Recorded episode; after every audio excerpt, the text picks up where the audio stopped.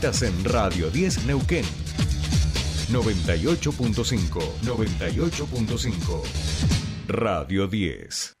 Subite al tercer puente con Jordi y Sole.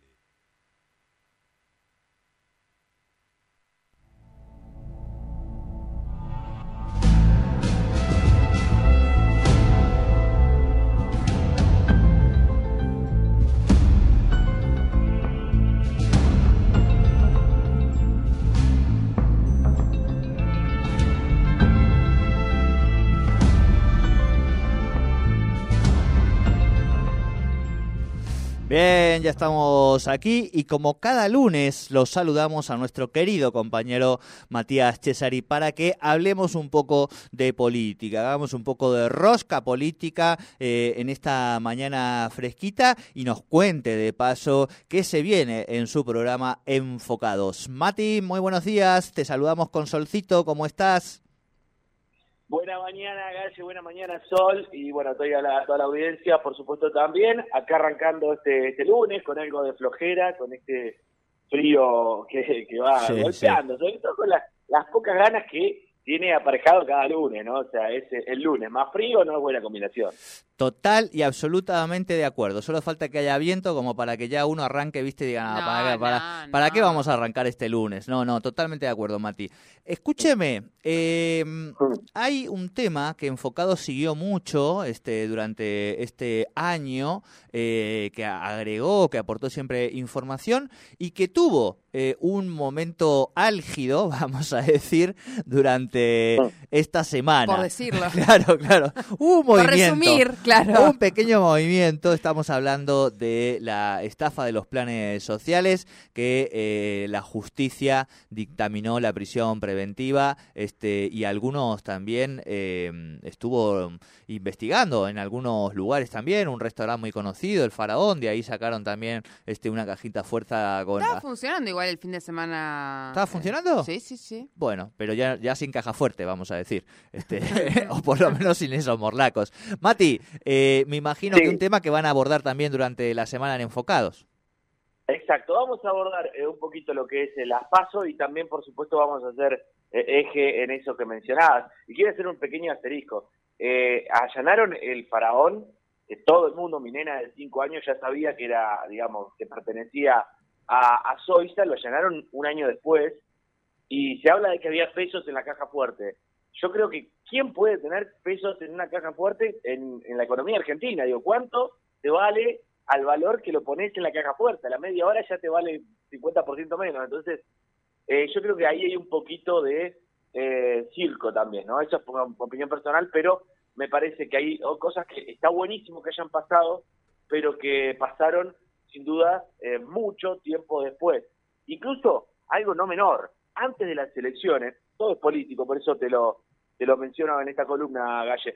Em, antes de las elecciones, uno quería saber qué pasaba, eh, no solamente qué opinaban los candidatos, eh, sino, bueno, qué pasaba con, con la estafa de los planes sociales y que la justicia dijera algo. La justicia, ¿qué es lo que dijo? Después de mayo, como diciendo, ¿de qué? Después de las elecciones. Lo cual da a entender eh, y acá también cito a, digamos, a Bermúdez, con quien tuve la posibilidad de hablar hace unos días, eh, si quizás seguía todo igual, por ahí también eh, pasaba que en la justicia no pasaba nada. Ahora que hubo un pequeño cambio, digamos, más allá de, del ADN MPN que tiene Rolando Figueroa, hubo un cambio de demanda, yo creo que también está impulsado por eso que ahora haya movimiento, no creo que sea casual todo esto que está pasando en este momento. De hecho, el gobernador electo eh, dio declaraciones en relación a que venía hablando con la justicia o que le había pedido a algunos sectores, digamos, ¿no? Eh, del Poder Judicial. Hay un temita ahí, hay un temita ahí que parece no haber cambiado nada, ¿no? Es decir, eh, se le criticaba al, al, bueno, gobierno actual que básicamente controlaba el Poder Ejecutivo, el Judicial y el Legislativo. Eso se le criticaba, por lo menos nosotros en nuestro programa lo hacíamos con asiduidad. Ahora da pequeñas muestras eh, Rolando Figueroa de ir por ese camino, por lo menos con el Poder Judicial, digo, ¿no? Ya seleccionando una fin, o no seleccionando, pero digo, va a ir una fin en lugar de Bozano, eh, en lo que es justicia electoral. Y ahora sostuve charlas con el Poder Judicial para que acelere lo de, desarrollo social. A mí me parece bárbaro que se acelere el desarrollo social, pero la por ahí la manera esta de decir, eh, estuve hablando con, es como un poco cochina, ¿no? Bueno, sí, pero para mí tiene que ver con, bueno, mandarse un poquito la parte, por un lado, eh, por el otro, hacer el comentario para mí poco feliz de decir que, bueno, esta es la plata de los pobres. Bueno, es la plata que se robaron, no importa, es un delito, te robaste la plata, no sé si era de los pobres, o, sea, todo puede agravar los hechos, pero digo, me parece que, que, que el punto es que no eh, es el delito de, del robo, de la estafa.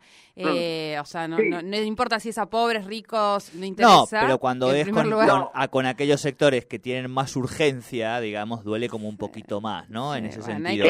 Y la otra cuestión a mí me parece, Mati, no sé qué opinas vos, que más allá de, esta cuestión de, de por ahí una de inmiscuirse el ejecutivo en un poder judicial que tal vez, eh, como como vos decís, puede estar viciado, no tiene a, a mí las malas lenguas me han dicho también que tiene que ver justamente con eh, que tratar de, separar lo que estaba ocurriendo a nivel político con lo que tenía que ver con las causas como para que no haya después ni, ni dudas ni menoscabos en cualquier proceso de la investigación, que también puede tener algo de cierto, ¿eh?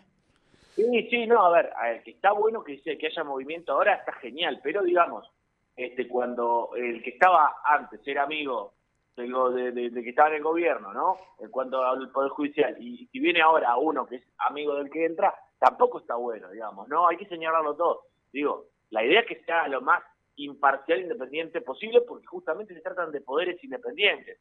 Que después tomen el camino, en este caso, de, de investigar los desarrollos social, que me parece bárbaro, me parece bárbaro para mí.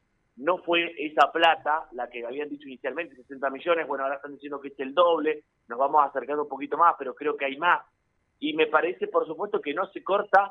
A ver, acá hubo una, una gangrena y cortaron, eh, digamos, en el antebrazo, pero me parece que seguía hasta más arriba. Porque, mm, a ver, y estas son preguntas que hoy vamos a, charlar con la entrevistada.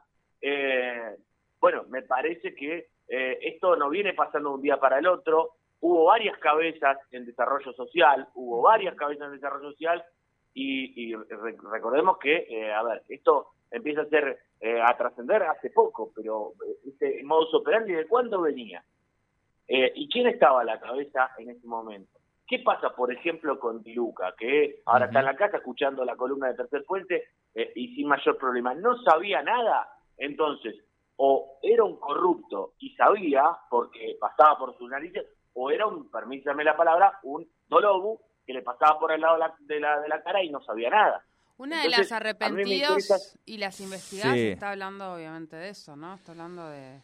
No, y, y esto Que, que no sirva este, e, este caso también como para decir, bueno, fíjense que, que fuimos muy a fondo con determinada eh, cuestión que demanda la sociedad y que por eso lo eligió a Rolando Figueroa en términos de que hay determinadas prácticas que no va más, pero que después haya otro tipo de prácticas en esta naturaleza mepenista y en esta lógica y en esta formación que ha tenido el gobernador electo a propósito de su mirada política y que sigan siendo resortes con los que se sigue funcionando en la sociedad, ¿no? Eso también habrá que verlo una vez que largue, digamos, el, el gobierno de Rolando Figueroa.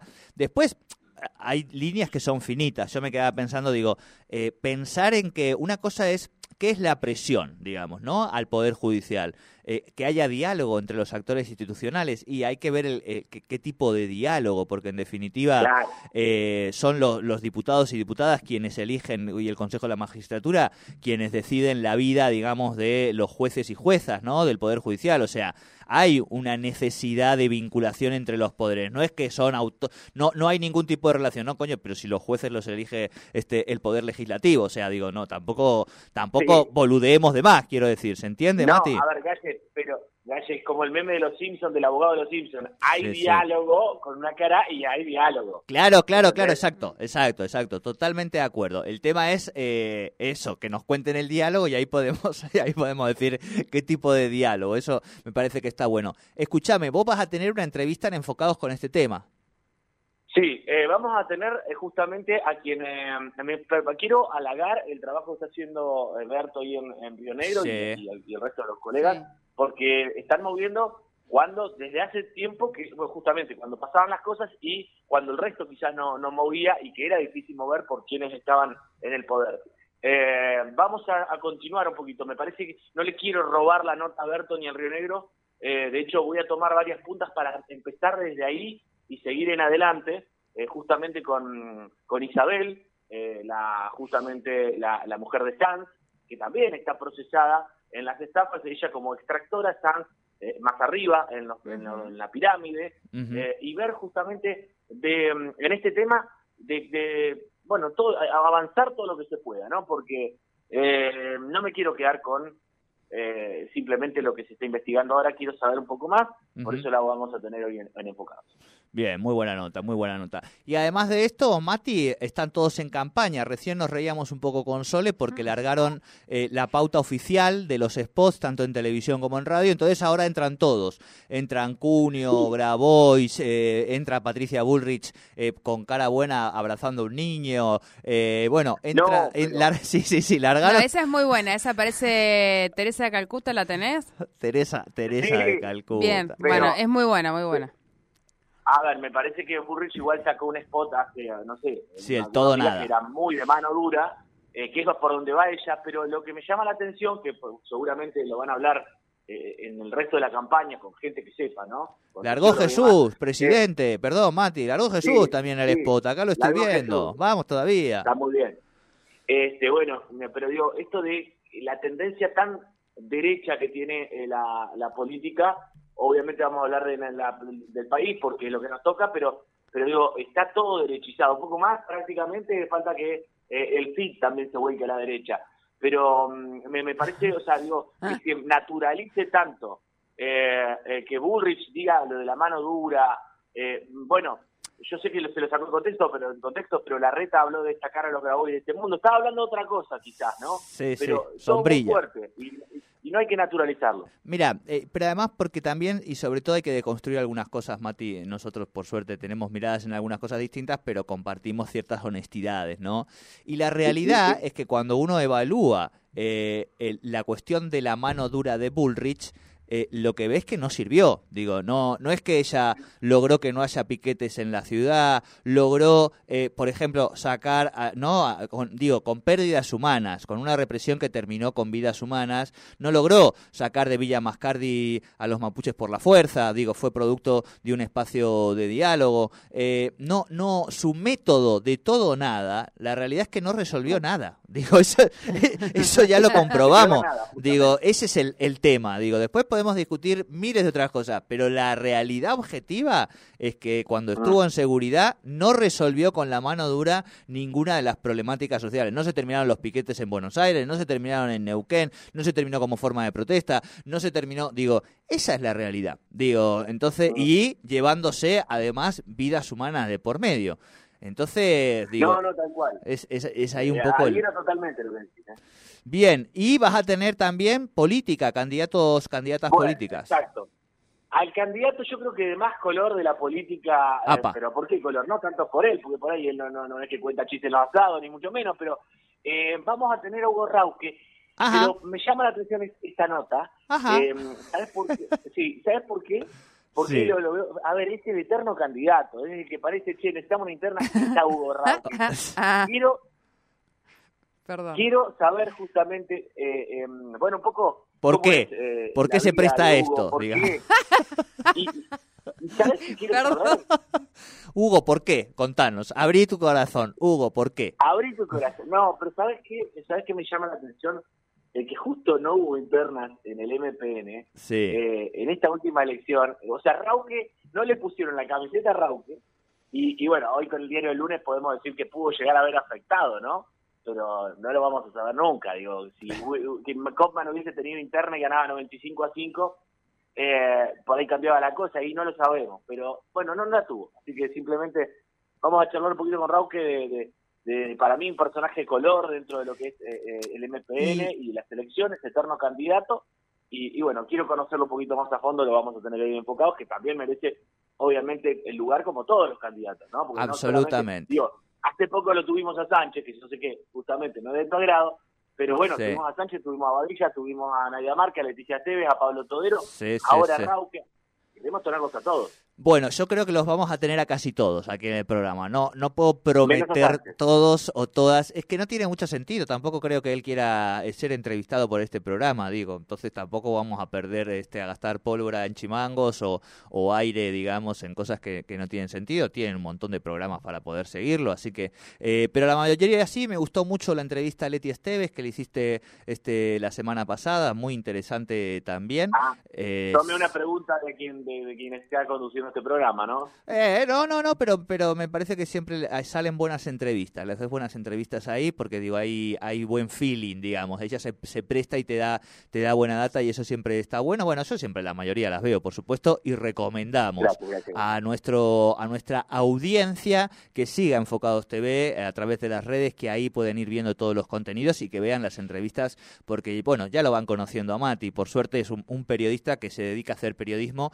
y eso está bueno eh, sean del color que sea, sea Hugo Rauque, sea eh, Leticia Esteves o sea Rolando Figueroa, él eh, se prepara las entrevistas muy bien y va al hueso y eso está buenísimo. Mati querido, vacaciones de invierno, me imagino que estarás también con mucha actividad en ese sentido, este, desde tu dimensión de padre, así que bueno, nada, buena semana y nos vamos charlando como siempre. Bueno, muchas millones de gracias por el espacio y por las palabras, Galle. Eh, también besos gigantes para Sol y, y dale, sí, esta semana de, lo que es vacaciones en invierno va a ser va a ser eh, bastante ajetreada, pero bueno, ahí, ahí estaremos haciendo de padres justamente. Vamos, vamos todavía. Mati, querido, gran abrazo para ti. Abrazo enorme. Abrazo. Matías César y con la rosca política aquí en Tercer Puente.